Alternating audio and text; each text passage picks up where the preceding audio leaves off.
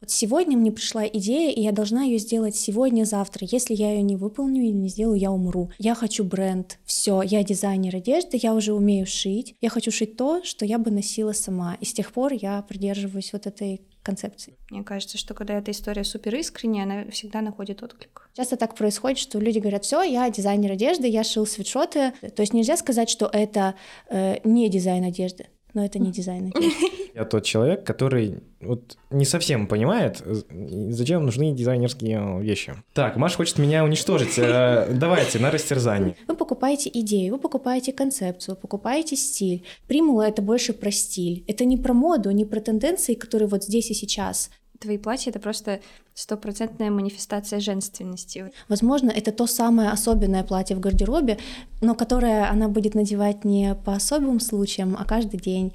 Да, я тоже хочу это платье.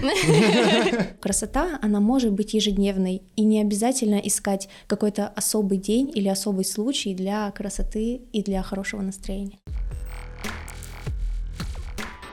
Всем привет, дорогие друзья! Это новый выпуск подкаста «Павильон 83» в формате паблик тока. Сегодня у нас в гостях очаровательная, просто невероятная основательница бренда одежды, дизайнерского бренда одежды Дарья Радомакина. Спасибо. Вот, ну, сейчас Дарья э, ну, постепенно вольется в а, наш разговор и будет менее скромный, я надеюсь. Ну, хотя у нас сегодня а, две девочки в выпуске. Операционный директор просто Original Мария Снегирева и а, по совместительству дочь тоже дизайнера бренда одежды у нас в студии. Будем разгонять с вами сегодня тему дизайна, предпринимательства в том числе и того, как вообще люди докатываются до того, докатываются, что они из культурологов становятся дизайнерами. В общем, ну, примерно как-то так. Начинаем, наверное, с того, что давайте постепенно чуть расскажем о себе, да, как, что у нас вообще в этой сфере есть.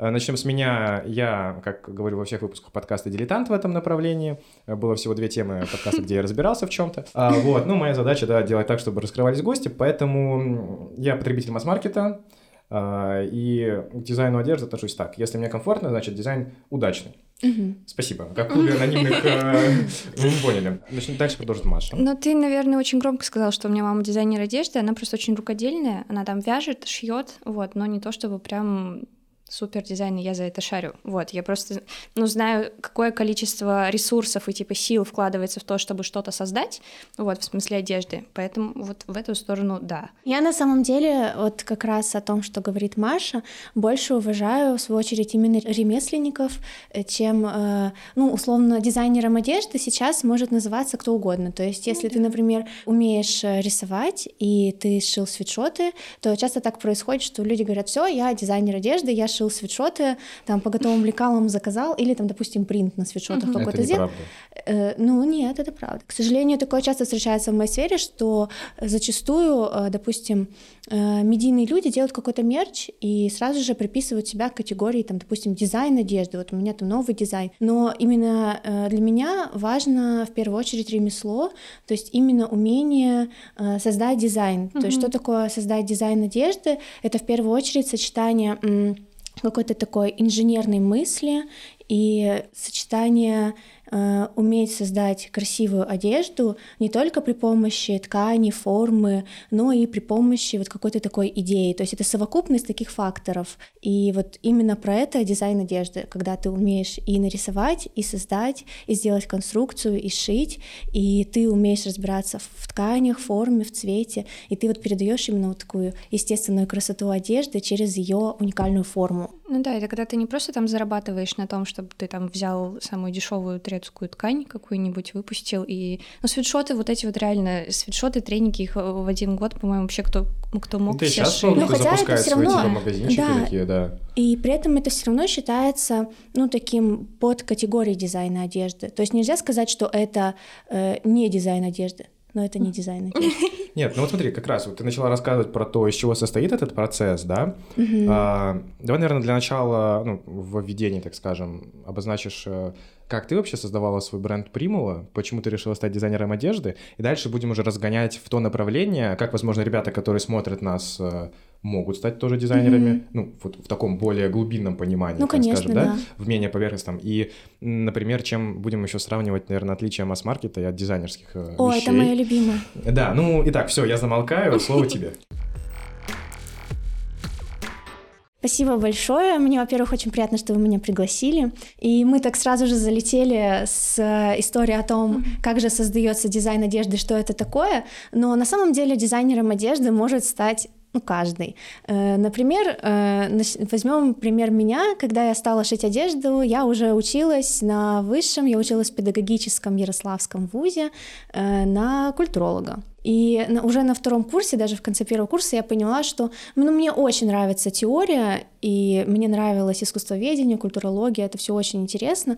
Но с самого первого курса я для себя выбрала направление э, теория и история одежды. То есть я выбрала, и у меня по итогу и магистрская, и бакалаврские работы были связаны с э, историей и теорией моды. Мне кажется, то, что вот этот вот бэкграунд, он всегда очень много добавляет. Конечно, ну, есть... он очень вдохновляет, да. и ты в процессе узнаешь, допустим, не только условно, ведь мода это по сути сочетание исторических социальных факторов, mm-hmm. то есть даже любую революцию можно рассмотреть сквозь призму моды и как это влияло на людей, да, как да, влияло ты на смотришь на класс. то, как люди одевались, от этого виден еще их быт. Конечно, ну, то есть, насколько удобный их корсет, мышление, да. да, их мышление, и то, как они взаимодействуют mm-hmm. друг с другом. Я сейчас просто, да, я просто задумался, что я примерно две недели уже хожу в одной и той же толстовке, потому что мне, мне нет сил искать другую одежду в своем гардеробе.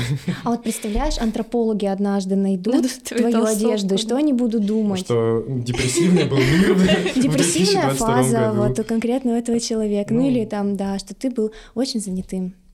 Надеюсь, общем, второе.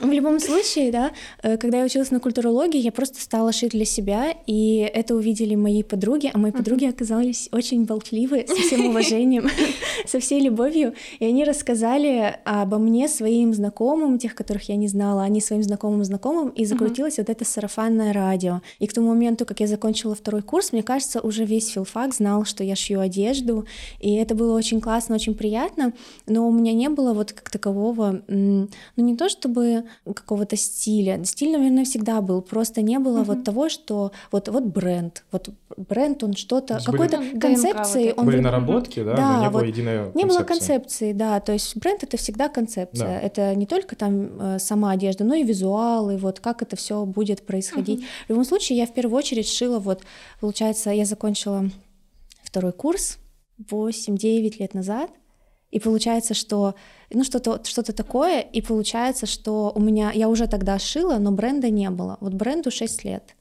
Но вот спустя там еще два года полтора я уже поняла, что мне нравится именно винтажная такая эстетика, эстетика э, ретро, вдохновленная современностью, то есть какой-то переосмысленный такой пошел момент. И мне, например, э, название моего бренда одежды придумала мой научный руководитель на культурологии Наталья Николаевна Летина.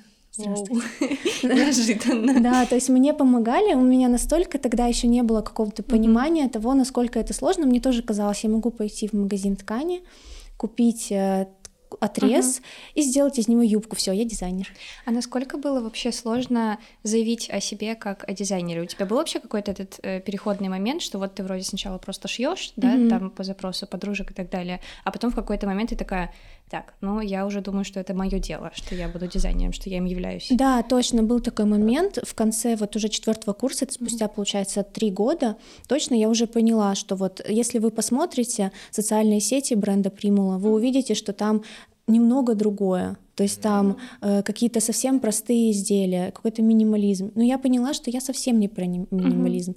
Uh-huh. У меня очень много всегда деталей, и в жизни я такая же. И я поняла, что я не смогу вот под эту общую парадигму минимализма, который вот постепенно захватывал уже тогда все вокруг, я просто не смогу туда вписаться. И что я совсем не вписываюсь. И я подумала, ну есть же такие люди, которые не вписываются тоже. И вот я буду шить для них. И пускай это будет там э, немного локально, пускай uh-huh. это будет э, очень Э, небольшая какая-то капсула. Пускай это будет не для всех, но mm-hmm. зато это будет про меня. И в первую очередь я всегда э, стала шить в тот момент, как будто бы я шью для себя. И вот это был мой переломный момент, что я поняла, что я хочу шить то, что я бы носила сама. И с тех пор я придерживаюсь вот этой концепции. Ну, это прям классическая формула продукта, который ну, чаще всего там известные бизнесмены и так далее успешные делали, потому что не хотели Спасибо. пользоваться сами.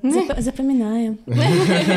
Слышите? А, Ты, сейчас так обесценил просто. Ну, в принципе, тут ничего особенного. Ты когда это чего-то не Не, очень находишь, ты- приятно. Это наоборот к тому, что как бы по формуле как бы успеха, как и должно. Ну да, ты не находишь чего-то на рынке Да, и создаешь сам, и находишь свою целевую аудиторию, занимаешь нишу и тем самым зарабатываешь деньги. Ну, я, наверное, тогда так не думала. Мне просто казалось, что я не смогу. Мне нравится это занятие, то есть мне нравится это дело, это ремесло, там, искусство, ну, как угодно.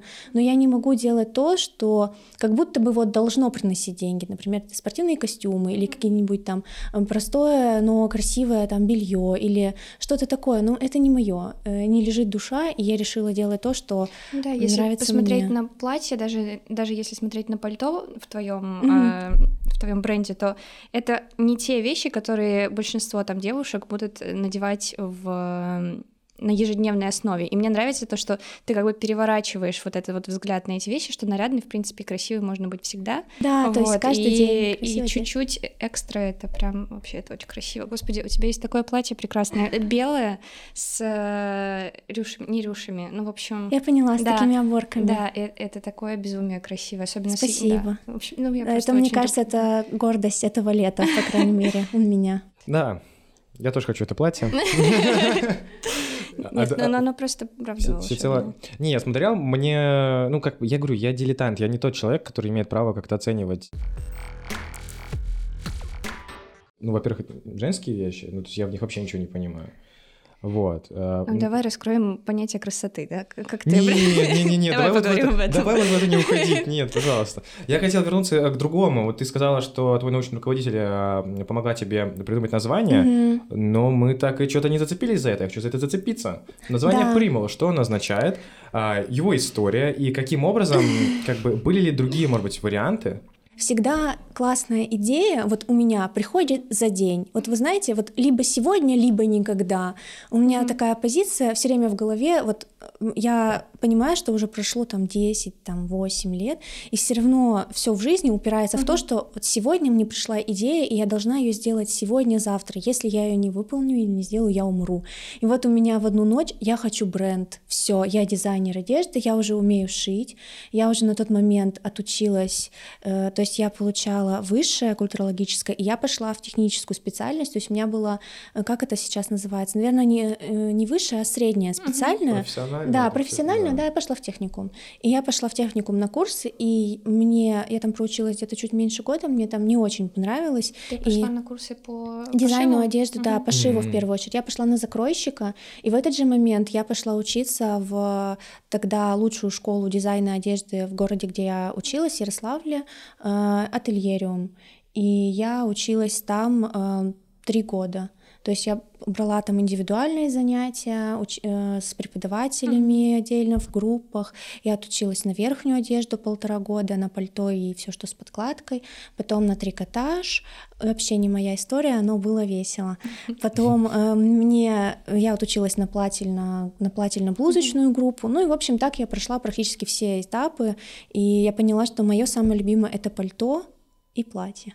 Пальто это самое сложное, по сути. Ну, то есть юбку солнца явно шить проще, чем сконструировать пальто так, чтобы Мне оно- кажется, самое сложное это платье, наверное, для меня Мгм. все равно остается интересное платье, наверное, самое сложное Мгм. именно вот в какой-то не только инженерной там мысли, но и Там вообще в, в идее. Да, детали. Да, детали, то есть пальто, оно все-таки такая, такая вещь, там не такая большая вари- вариативность. А по поводу названия бренда, э, мой преподаватель э, у меня во всем поддерживала, я писала у нее, собственно, бакалаврскую работу и магистрскую тоже, и она, например, заказывала для своей дочери мои изделия. А самое первое изделие, которое я стала шить, это юбки-пачки шопенки. Лет восемь назад они были очень популярны благодаря п- сериалам и вообще в целом, и их нигде не было, тем более в таком небольшом городе. У меня, кстати, в этот момент уже появились заказчики, заказчицы из Петербурга, но об этом, наверное, попозже. То есть с чем был связан, собственно, переезд, это потому что здесь моя эстетика откликнулась больше. Но э, в Ярославле тоже были люди, которые меня поддерживали, и я стала советоваться с преподавателем вот буквально за день. Я говорю, все, завтра я все сделаю, сделаю соцсети, все сделаю, открытки, мне все за день сейчас все помогут. Вот завтра, вот мне надо прямо на завтра. Вот если не завтра, то никогда. И я ей написала огромное сообщение, пожалуйста, помогите ВКонтакте, пожалуйста, мне очень надо. И она предложила мне несколько вариантов, и вот Примула был один из, одним из этих вариантов.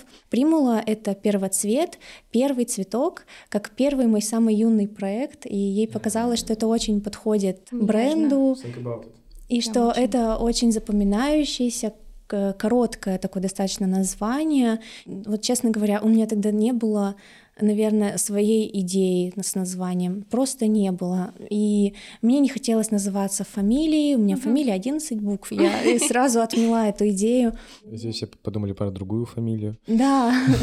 То есть э, в целом э, я подумала о том, что вот примула — это то, что мне подходит. И как-то все и началось. Наталья Николаевна, спасибо вам большое. И никогда не думала менять название? Ну, типа, Нет, вообще. Сразу залетела прям Сразу хорошо. залетела хорошо, да. И я потом поменяла уже везде свое, uh-huh. свою фамилию напримула, чтобы быстрее по поиску проходила и все такое. И меня очень часто, например, я в том году читала лекцию на неделе моды в Петербурге, и там меня все представляли как Даша Примула. Но я подумала, ну ладно. Сегодня у нас в гостях Даша Примула.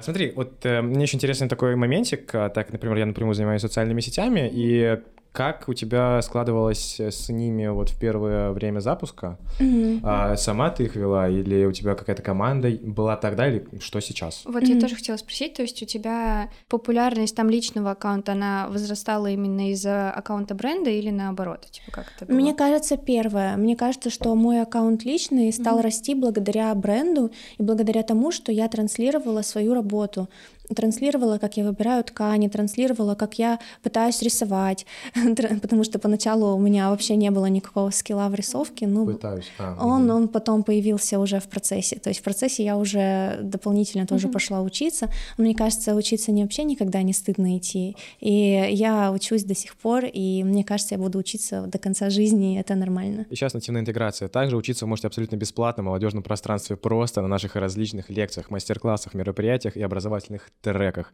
Переходите по ссылке в описании, регистрируйтесь, мы вас ждем. Продолжаем. Обязательно. И по поводу обучения вообще всего всегда была такая позиция, что вот я, например, сейчас э, отучусь вот этому, и потом стану учиться, допустим, какой-то другой mm-hmm. сфере. То есть я научусь рисовать, а потом я научусь шить, а потом я научусь этому.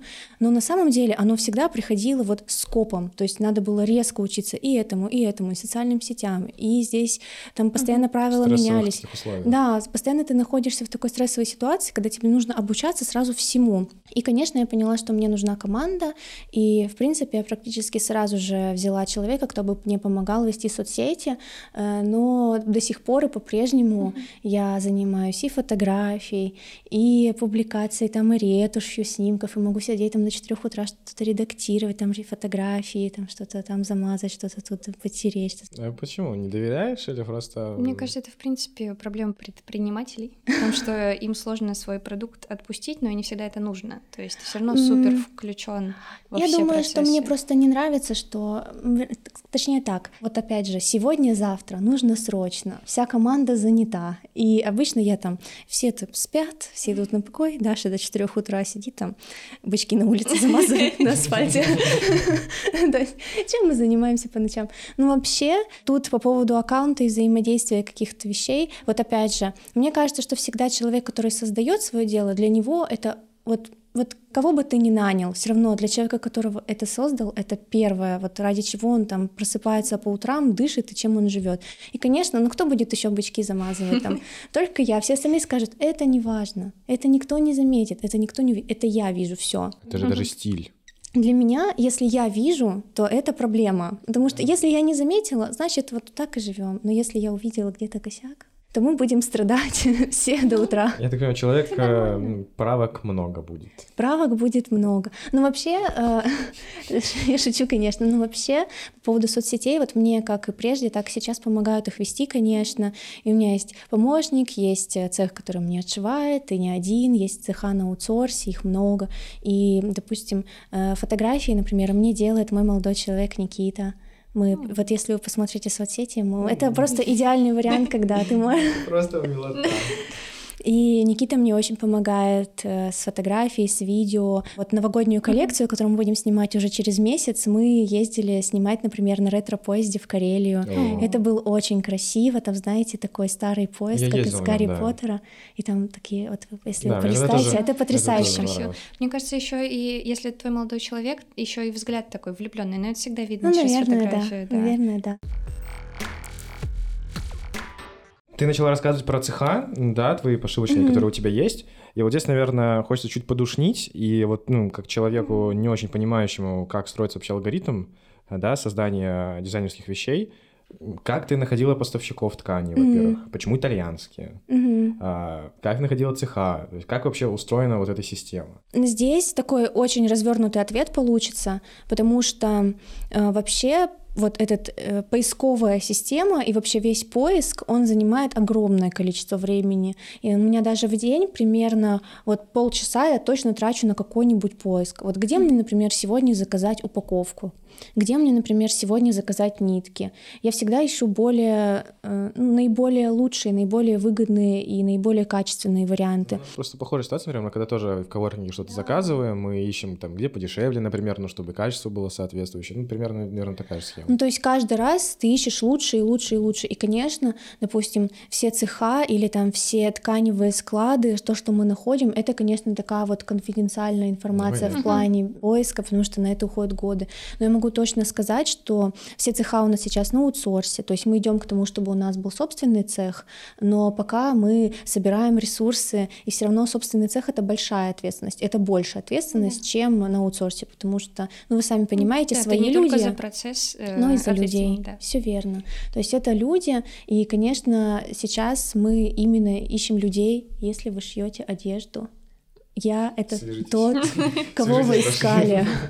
Да, это очень важно найти именно тех людей, которые умеют хорошо шить, потому что от цеха к цеху качество разное. Все равно, э, когда вы шьете одежду, это такой большой будет сейчас совет, и он очень, э, наверное, важный для тех, кто хочет сделать свой бренд одежды. У вас качество одежды не должно отличаться, если вы шили одно платье здесь, а другое платье там. У вас плюс-минус должно быть отличное качество, но если у вас вас где-то какой-то там, допустим, брачок, э, конечно, нужно понимать, что вы его обязаны списывать, или все равно это, в общем, риски.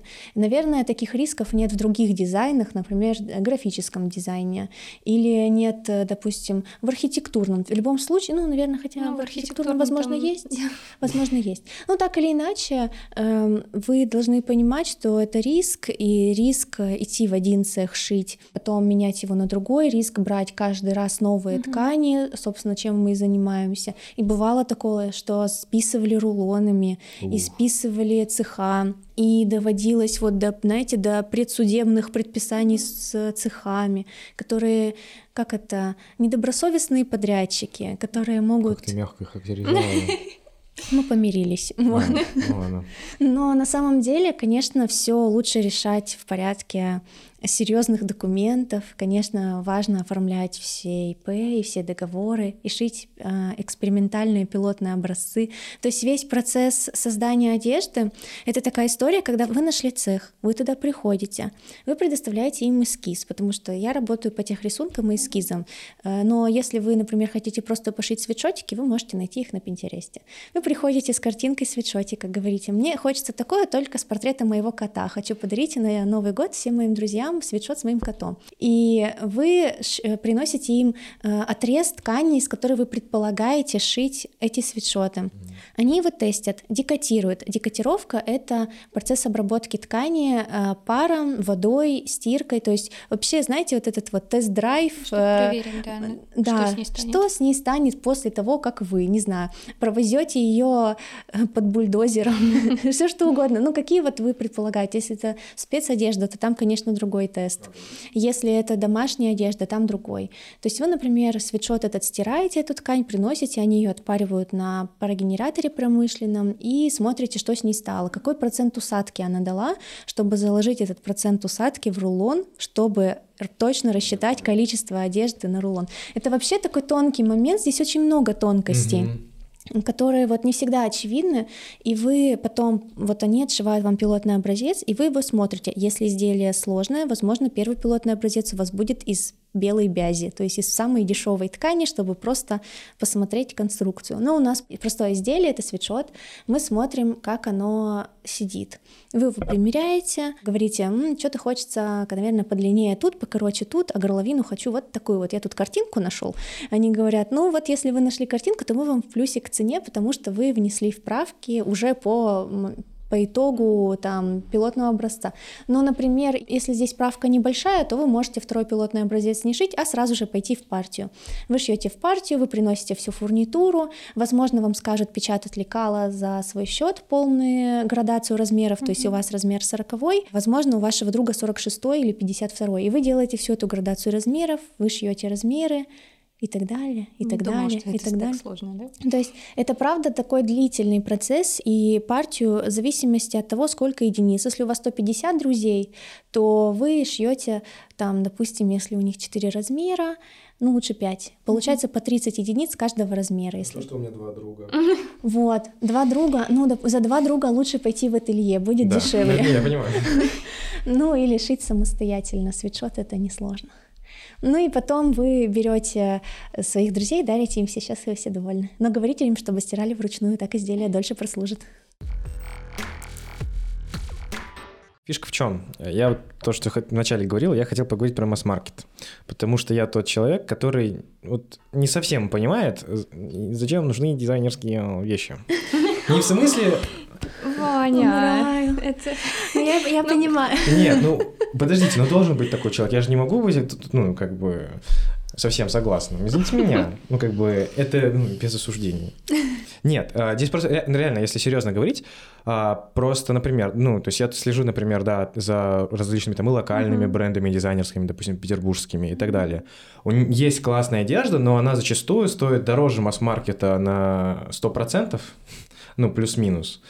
Вот, и в такие моменты у меня вот возникает Мгм. личный вопрос, я думаю, у многих тоже, кто смотрит, э, бывают такие мысли, зачем переплачивать за дизайнерскую одежду, если есть масс-маркет, где ты можешь купить, ну, тоже она, одежда выглядит достаточно неплохо, есть приемлемого качества. Так, Маша хочет меня уничтожить. Э, Давайте, на растерзание. Но ты же покупаешь не просто одежду. Вот ты кофе тоже можешь купить за 5 рублей, а можешь, ну, то есть этот растворимый пакетик за 5 рублей, а можешь за 300 рублей в каком-нибудь вот в соседней кофейне. Потому что ты покупаешь не просто там вещь, даже если мы не говорим про качество, потому что, ну, там отдельный разговор. У тебя в масс-маркете себестоимость какой-нибудь футболки тоже те же Факт. 5 рублей. Согласен, и да. Живет она у тебя примерно столько же. А когда у тебя производство локальное, во-первых, тут и траты больше, потому что ты сам Ну, издержек больше, да, издержек понимаю. больше, потому что ты топишь за качество. Ты выбираешь самые лучшие ткани, ты выбираешь там более сложный дизайн, там, не знаю, конструкцию. Вот, но у тебя и от покупки этой вещи ощущение совершенно другое. То есть это как бы и пошили как будто для тебя, и история за этой вещью стоит более интересная, что ли. Но здесь больше вопрос... Нет, это да, я согласен с этим совсем, но здесь более, больше вопрос к тому, для кого оно больше предназначено. Для, условно, тех, кто в моде, например, больше разбирается.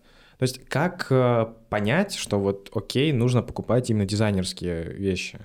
Хочется тебе покупать. Ну так, ну тут я, пожалуй, позволю себе вмешаться. Э, Да, Я все ждала какой-то момента. На самом деле, конечно, разница между масс-маркетом и дизайнерской одеждой огромная. Плюс в дизайнерской одежде есть э, некоторые, допустим, подразграничения, то есть, допустим, есть одежда от кутюр, да, это то, о чем мы говорим, то, что это неизвестно, кто, вот с нашей точки зрения, да, с нашей позиции, неизвестно, как это можно носить, и куда, и когда, и, и стоит это баснословных денег, но это мы отдельная история, мы ее не будем касаться, просто вся дизайнерская одежда в целом, ее можно охарактеризовать в первую очередь как идейную, то есть Мгм. вы, когда вы покупаете одежду дизайнерскую, вы покупаете не просто одежду, вы покупаете идею, вы покупаете концепцию, вы покупаете стиль. Я не говорю о том, что вы покупаете качество. Кроме того, кроме качества, вы также покупаете, вы оплачиваете труд, который достаточно тяжелый. Шить одежду это тяжело, это вы постоянно вот сидите вот так. То есть я себя приучаю сидеть ровно, потому что когда вы сидите за машинкой, через 5 часов вы превращаетесь в какого-то такого человека, и нужно э, понимать, что это тяжелый труд не только в плане там посадки, да, для вашей спины, но и постоянно таскать рулоны, постоянно что-то перетаскивать, там что-то вот тяжелое пальто вот так вот крутить под маленькой машинкой, это тоже ну, физически трудно. Но э, кроме труда вы также оплачиваете ткань. Предполагается, что дизайнерская одежда выполняется из более дорогих тканей. В целом это не правило, правил нет. Правил нет ни там, ни там. Масс-маркет тоже может быть качественным, он может быть интересным, он может быть классным. И да, некоторые бренды масс-маркета мне откликаются тоже. Но в основном дизайнерская одежда — это и про качество, и про идею, и про исполнение. То есть это и форма, и содержание. Масс-маркет — это в основном функциональное. То есть вы идете с джинсами, покупаете джинсы, хотя дизайнерские джинсы тоже есть. В общем, это такой тонкий момент. Конечно, э, все сразу же в первую очередь приводят момент платежеспособный, что часто масс-маркет, да. он более э, доступный. доступный. Но на самом деле есть э, доступная одежда и не только в масс-маркете, есть множество дизайнерских брендов, которые стоят ну, примерно как масс-маркет условно. Но я буду приводить uh-huh. известные бренды, например, Zara. Все знают Zara. Но Zara, например, платье в среднем, вот когда я была там в последний раз пару лет назад, стоило в районе там 5-6 тысяч платья. Да, 4-6. он уже не такой дешевый. У меня платье тоже стоит 6 тысяч рублей. Можно заказать за 6 там индивидуальный пошив, есть платье подороже, но в целом ценовая категория, ну, плюс-минус такая же. То есть масс-маркет, он не такой уж и дешевый, если честно. И если мы рассматриваем какие-нибудь футболки, мы знаем несколько хороших брендов, которые шьют футболки, и в России угу. в том числе, и э, там какой-то маленькой партией, с какими-нибудь там классными кармашками, и с какими-нибудь интересными швами. Это все вопрос поиска.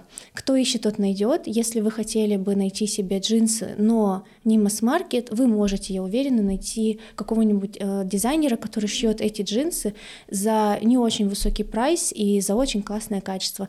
К тому же я большая любительница винтажной одежды и винтажа в целом такого, как не знаю, пойти в любой винтажный магазин и найти себе и, или дубленку, или джинсы, это вообще любимая история. Да, я извиняюсь, я просто вот буквально пару дней назад влюбилась в одну дубленку в винтажке, она не уходит мне из головы, но вот, поэтому все это такая красивая. Вопрос одежды, он такой очень тонкий. Но кто-то, конечно, предпочитает ходить по масс-маркету. Возможно, это еще такая вот не очень э, развитая сфера. И в России э, дизайнерская Возможно. одежда. Сложно объяснить, что дизайнерская одежда бывает доступной и почему, за что вы платите. То есть мы перечислили какие-то основные моменты, но я уверена, что их гораздо больше на самом деле. Ну, ты, ты меня почти переубедила. Что, ну, вот я загля... что мне еще сказать, чтобы переубедить тебя окончательно? Нет, ну потому что я заглядывался действительно на вот петербургские различные локальные, ну, и дизайнерские бренды, mm-hmm. и, mm-hmm. например, там, где, ну, бренд еще не особо известный, там, условно, там, один-два человека О, это самое классное, это надо брать, брать вот. и бежать. Ну, я вот опять, мне, ну, классическое выражение «жаба душит». Зато это изделие прослужит намного дольше. Да, намного дольше. Это ты будешь его любить и У передавать по наследству. Сеанс переубеждения. Все, все. Ну, а смотри, а есть такой, есть такой момент, например, что в Петербурге к дизайнерской одежде, ну, вот если мы сейчас говорили про то, что в России не очень еще развито, да, потребление, так скажем, ну дизайнерской одежды, ее покупка, то в Питере как будто бы, окей, меня за скобки берем, вот здесь я пока еще расту до этого, но в целом как будто бы в Питере ребята там модненькие такие. Мне кажется, в Петербурге очень много людей особенных. Ну, и они хотят быть и чувствовать себя и выглядеть особенной, поэтому каждый пытается себя проявить. Ну, здесь просто очень лояльная тусовка. Ты можешь одеваться, в принципе, как хочешь, и у тебя есть свобода самовыражения здесь. Вот просто я как человек там из маленького города, ты живешь в маленьком городе, если ты наденешь там джинсы клеш, тебе вот сделают вот так вот. Ну, сейчас уже не так жестко, конечно, но раньше точно, вот. А тут и тут есть тут как бы возможность сращиваться с желанием Петербурге? Мне кажется, Петербург это, да, конечно, про творчество, про богемность, про какое-то такое сосредоточение вот этих творческих личностей. И, конечно, тут э, не только вот про вопрос э, самовыражения, для, как это выглядит для других, это больше про то, как ты чувствуешь себя. Одежда — это тоже способ самовыражения, это способ и саморефлексии, и понять, что ты чувствуешь, и твое настроение.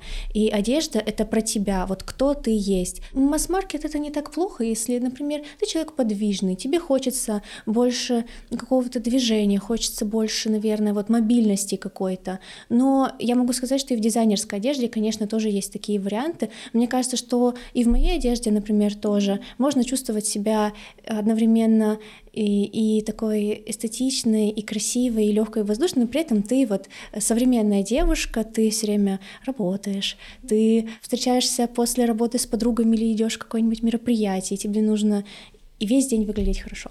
И я думаю, что вообще дизайнерская одежда — это такой момент, который только-только приходит э, в нашу жизнь, но в Петербурге он как будто бы уже вот больше всех набирает обороты.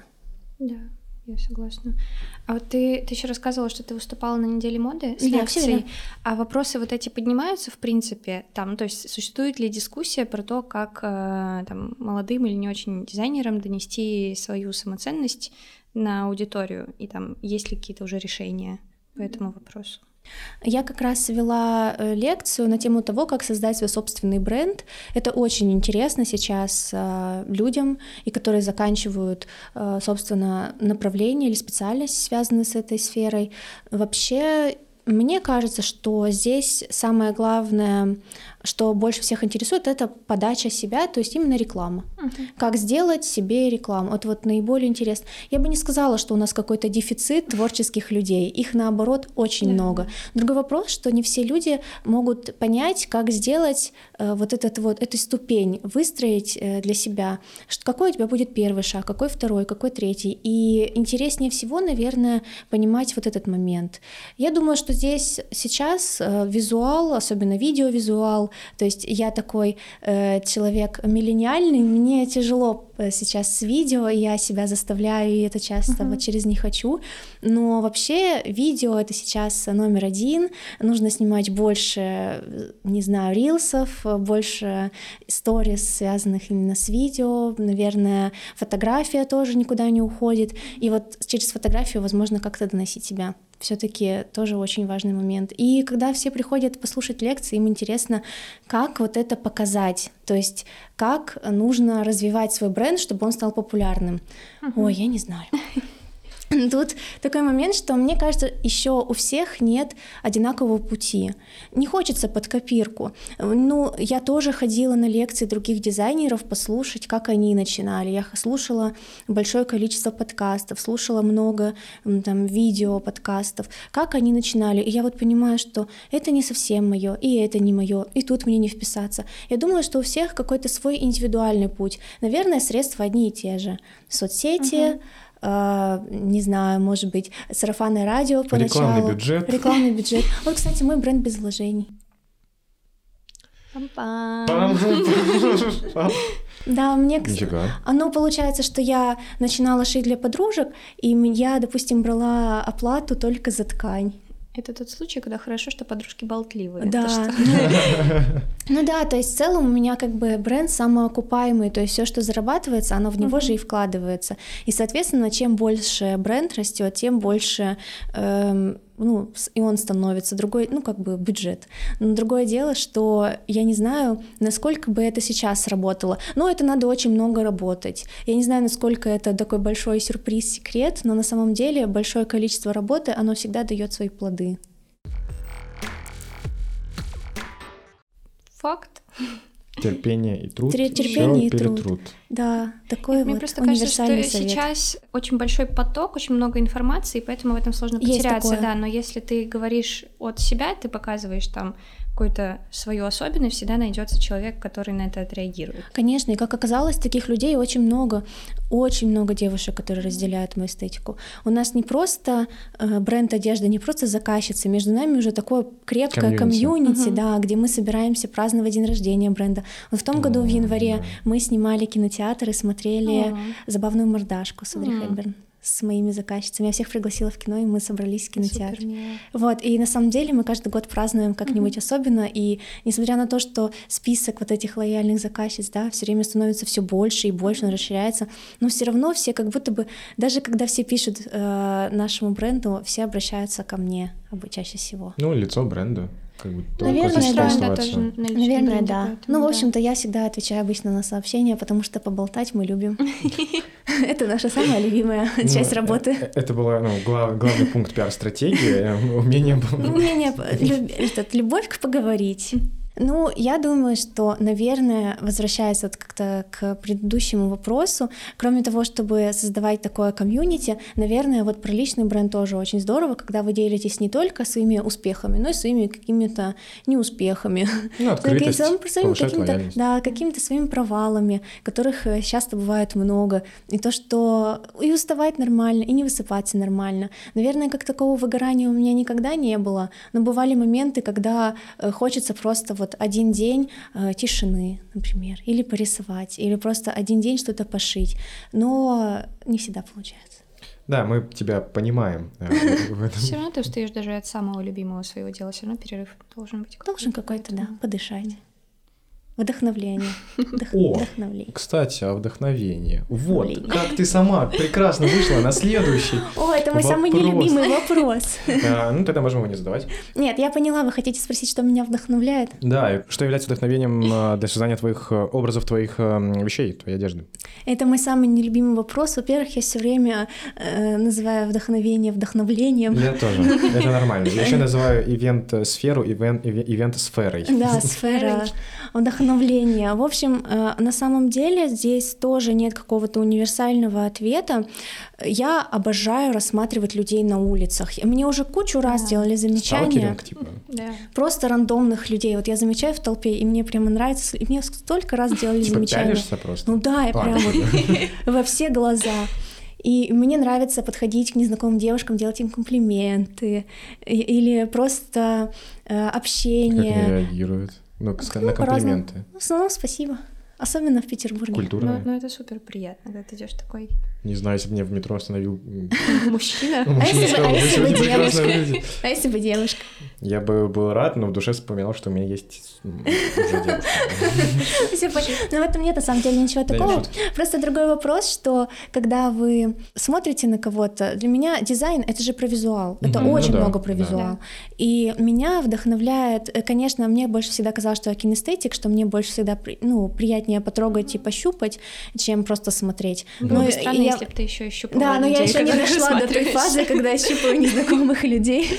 Э, Мне очень, да, мне очень нравится, ну да, это вот э, рост личностный. Мне очень нравится рассматривать людей, мне нравится общаться. Я вот вдохновляюсь, честно могу сказать, я вдохновляюсь просто девушками. Вот какие они? Они открытые, они общительные, они могут быть и жизнерадостными, они могут быть печальными, но все равно они такие уникальные, каждая сама по себе особенная и разная. И мне нравится создавать для них одежду. Мне нравится ощущать вот эту вот эмпатию, мне нравится ощущать их восторг, радость. Ведь все равно одежда, она должна приносить радость. Это такая штука не просто про материальное, это про самовыражение, это больше про какую-то саморефлексию, как я уже говорила. И мне нравится ощущать это момент перехода от обычной одежды к искусству или от обычной одежды к улучшению качества жизни в целом. И мне нравится вот этот вот Миссия, Наверное, получается? миссия, да, какая-то. То есть не просто нести одежду, а нести эмоции, нести впечатления. И чтобы эти впечатления от раза к разу не уходили. То есть каждый раз, доставая именно это платье, девушка не только вспоминала вот все эти эмоции заново переживала, но, возможно, оно что-то значит для нее. Возможно, это то самое особенное платье в гардеробе, но которое она будет надевать не по особым случаям, а каждый день. И вот именно что-то такое я хотела бы донести, что красота, она может быть ежедневной, и не обязательно искать какой-то особый день или особый случай для красоты и для хорошего настроения. А Мне кажется, у тебя это прям на сто процентов получилось, потому что платье, э, твои платья — это просто стопроцентная манифестация женственности. Спасибо, спасибо. Но у нас все равно girl power. Мы все работаем. Все равно мы сами зарабатываем себе на ноготочки. Мы ходим на работу, мы Я только, я всецело это одобряю и поддерживаю, честно. На самом деле здесь такая сложная грань, потому что э, не будем уходить, наверное, в Феминизм? филос- феминизм, да, и в философию понимания вообще женственности, но это сейчас сложно. Сложно э, так доносить э, женственность через платье, при этом э, оставаясь вот такой независимой, сильной, такими клише скажу, это тяжело, не все это могут понять, но, наверное, вот наша задача как раз и заключается в том, чтобы как-то потихонечку это раскрывать. Ну, кстати, ты сейчас говорила про то, что красота может быть на каждый день, mm-hmm. дарить впечатление не только себе, но и людям, да, которые тебя окружают, чтобы они тоже эстетически наслаждались. Но можно ли тогда, ну, возможно, такой каверзный вопрос, но отнести дизайн одежды к искусству, что это искусство, настоящее искусство эстетического удовольствия. Да, конечно, безусловно, это наверняка и сто процентов искусство. Мне, конечно, я в первую очередь ощущаю себя как художник. Раньше мне было сложно и стеснительно об этом говорить, но потом я поняла, что э, ремесло, ремесленник — это все равно тоже немного не про меня. Ведь каждый раз, создавая новые изделия, я могу сидеть ночами над листком бумаги и перерисовывать их все в поиске именно той формы и того содержания, которое я хотела бы донести вот именно сейчас, какое настроение, да. Я очень плохой предприниматель, потому что мне тяжело, э, часто бывает тяжело соотнести себе вот создателя и предпринимателя, продажника, который может... Творец бизнесмен. Да, мне было бы, мне очень сложно бывает, и часто я выбираю про творчество, чем про продажи, и все равно это работает. Все равно находятся девушки, которым... Спасибо которые находят э, в моих изделиях что-то такое, что их привлекает, и они приобретают их. Но, конечно, если бы я была, может быть, более... Коммерс. Да, да, я бы, наверное, сделала бы отдельную линейку с какими-нибудь базовыми изделиями, с, там, с простыми рубашками, которые так сложно найти, там, с какими-то базовыми брюками. Но, к сожалению... Я так понимаю, э... следующим твоим клиентом будет Маша. Спасибо.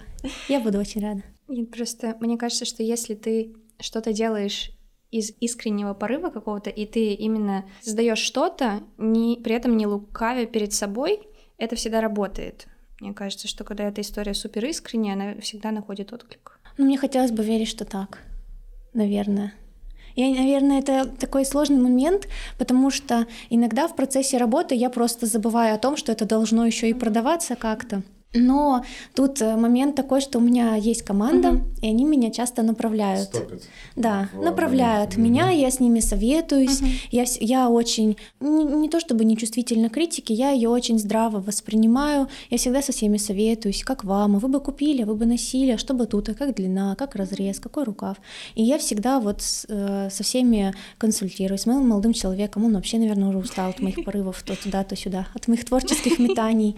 Но метание это тоже тоже важно. Мне кажется, сейчас я в таком э, статусе э, таком пограничном и в таком состоянии нахожусь, когда вот сейчас я ощущаю, что вот следующий этап будет еще более классным. Кстати, вот про метание ты хорошо заговорила, а, потому что здесь больше вопрос, знаешь, про шоурум какой-нибудь. Mm-hmm. Вот это принципиальная позиция? Или ну, почему так? Слово, слово шоурум рядышком с... режет, да, прям. режет ухо. Мне, э, я всегда хотела э, открыть Ой, я, наверное, не буду говорить про концепцию, потому что кто-нибудь услышит и откроет ее до меня. Украдут идею, правильно. Украдут идею. Можно так образно. Да, образно я всегда себе представляла определенного типа пространства в голове, в котором бы сочетались те идеи и те и функции, и концепции, и все вот то, что я вижу э, для себя в определенном пространстве. И я очень надеюсь, что в начале следующего года или даже в конце этого я его запущу. Инсайдерская информация в прямом эфире. Подкаст Павильон 83. Не переключайтесь. Блин, не, ну это круто. То есть, не, просто мы думали, может быть, принципиальная такая позиция. Что... Нет, я очень хочу. И когда я переехала в Петербург, у меня сразу же появилось такое пространство, которое я сняла для примерок. Потом э, случился в этом году небольшой такой пробел, когда я приняла для себя решение перестать пока функционирую в таком формате. И я mm-hmm. до сих пор провожу примерки, но э, не в отдельной студии. Mm-hmm. И поэтому я не знаю, на самом деле всегда немножко ощущаешь риск. И вот последние полгода для меня риск казался неоправданным. А сейчас я снова чувствую, что, наверное, появили, появилась какая-то смелость, появились силы, появилась, наверное, вот, ну, не, я не могу сказать, что уверенность, но появилось желание идти дальше, несмотря ни на что. Кстати, вот ты сказала про Петербург, то, что у тебя такое желание появилось, когда ты э, переехала в Питер. Мгм. Наверное, у нас у всех были такие моменты, когда мы что-то делали, а потому что мы жители Петербурга. Ну, есть такой момент, что город... э, Но город формирует тебя. Да, город, ну, формирует в любом случае, а как город формировал твой бренд, как он его изменил, потому что все таки здесь у нас э, такая атмосфера действительно более и винтажного стиля во многом, что просто идеально вписывается вообще в культурный код города. Что происходило? Да, я тоже хотела спросить, потому что изначально, когда вот я смотрю соцсети Примулы, то стиль вот прям максимально петербургский. То есть я не знала, что ты изначально начинала там в Ярославле, и прям такое ощущение, что ты здесь выросла, росла, ну то есть и питалась именно этой культурой, и вот из этого вырос такой дизайн. Как, я коряво сказала. Ты прекрасно сделала подводку, продолжай. Спасибо большое. На самом деле это очень интересный вопрос. Изначально, когда я жила в Ярославле, мне часто писали э, в социальные сети бренды и спрашивали, а можно приехать к вам на примерку в Петербург? И когда я жила в Ярославле, все думали, что это питерский бренд, петербургский. Это было... Из Санкт-Петербурга. Да, это было очень э, так сначала непонятно, но в процессе я все-таки осознала, что я искренне люблю Ярославль, но Петербург и мне самой лично откликается больше. И не только потому, что одним из моих самых любимых писателей Достоевский, но еще и потому, что мне в целом просто ближе эта эстетика. И я, например, большой любитель петроградской стороны. И мне кажется, я, когда жила в Ярославле, всегда так говорила, мне так тесно, мне так мало места, Это все, я выезжаю. сторона. А потом я переехала на Петроградку и просто полгода там живу безвыездно, никуда не кажется, это выезжаю. рано или поздно случается со всеми жителями Петроградки, потому что в какой-то момент ты просто перестаешь оттуда выезжать. Мне нормально, мне не тесно, мне супер, две улицы, там три, которые я посещаю периодически. Вот, ну, это шутки шутками, но на самом деле Петербург и по количеству заказчиц даже в первые полгода стал намного превосходить э, количество заказчиц из Ярославля. Уж не знаю, почему так выходит, наверное, потому что здесь эстетика как-то больше откликается. Да, и, наверное, потому что здесь меня тоже стали поддерживать мои подруги, у них тоже есть влоги в соцсетях, и они помогали, помогали и помогают мне до сих пор, рассказывая обо мне, и стали приглашать как будто бы сразу же на мероприятие. Вот я только заехала, и все таки такой страх, когда ты переезжаешь в 25, э, такой страх, как будто бы вот тебе с самого начала, ты вот уже даже вуз закончил, а многие связи, они формируются в первую очередь в вузах, Да, конечно. и ты приезжаешь здесь, никого не знаешь. С нуля, по сути. С нуля, да. И, конечно, кстати сказать, у меня прабабушка была блокадница Ленинграда.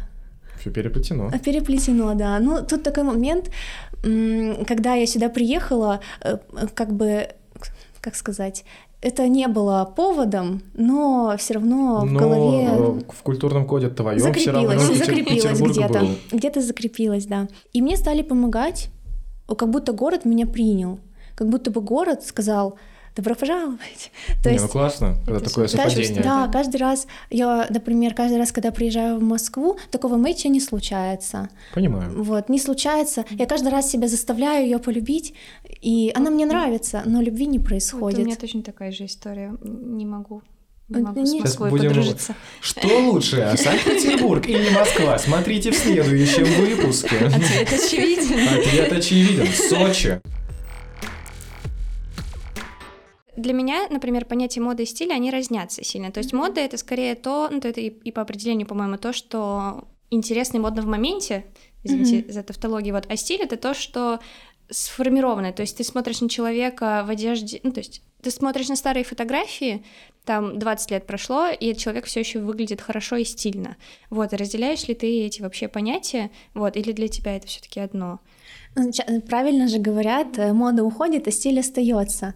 То есть мы можем э, рассуждать об этих понятиях с точки зрения э, личностного и такого объемного, как это сказать, э, субъективно и объективно, назовем Окей. это так. Вот мода это объективно. Это то, что формируется, во-первых, обществом. То есть мода, она не зависит от какого-то конкретного человека. Моду всегда формируют такие э, понятия, как политика, социум, э, там, не знаю, внешняя среда, может быть, даже какие-то глобальные перестройки в Мгм. мире, да, когда происходит, то все равно тоже входит в понятие моду. То есть э, практичность, э, экология, тоже все это влияет на то, что модно. Э, какие-то очень крупные сферы, на которые один конкретный человек повлиять ну, не в состоянии. И мы формируем моду вместе с вами. Вот то, те фильмы, которые мы с вами смотрим, это тоже мода. Мы не отдаем себе отчет, но мы смотрим какие-то, может быть, неоновые костюмы в стиле Marvel, и потом мы это видим где-то на подиуме, там, либо мы видели это ранее, либо мы видим это в моменте. И мы не осознаем, что даже музыка, которую мы слушаем, это тоже мода, клипы, которые снимаются, это мода. И все внутри это формирует одежду, которая где-то там, далеко-далеко ходят девушки на подиуме. Но на самом деле это так не работает. Мода это все, что нас окружает, просто мы не даем себе отчет в этом. А стиль это в первую очередь про вас. Стиль вы можете смотреть на другого человека и сказать, у него такой стиль. Можно сказать стиль дизайнера, например, mm-hmm. стиль поведения, тоже какой-то субъективный взгляд. То есть мы можем смотреть на э, конкретную даже, не знаю, комнату и говорить стиль комнаты. И тут, например, вот про, говоря про стиль примулы, как я уже говорила раньше, это больше про винтаж, про вдохновение ретроэстетикой, про вдохновение какими-то иконами стиля и не иконами моды, а иконами стиля, например, Одри Хейбер, Блин Монро, Грейс mm. Келли. И мы смотрим на этих прекрасных, сильных и вдохновляющих женщин и формируем какой-то современный гардероб, который бы вписался в современную историю. И, наверное, примула — это, вот если уж совсем так э, говорить, примула — это больше про стиль. Это не про моду, не про тенденции, которые вот здесь и сейчас.